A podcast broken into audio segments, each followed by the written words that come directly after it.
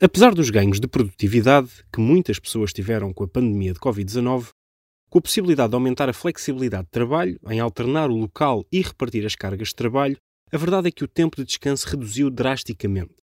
Os estudos indicam que em 2020 mais de 60% das pessoas inquiridas relataram ter experimentado situações de esgotamento com frequência ou com muita frequência. Por isso, não é surpresa que surjam iniciativas populares como a Semana de Trabalho de 4 Dias na tentativa de lidar com as elevadas cargas de trabalho. Mas, antes de optar por uma semana com menos dias de trabalho, é importante avaliar e estar consciente de dois fatores importantes. Primeiro, uma redução de horas também deve ser acompanhada de uma revisão da carga de trabalho. E segundo, verifique se o tempo de trabalho pode tornar-se ainda mais intenso e com mais pressão para as pessoas, mesmo que existam ganhos de produtividade.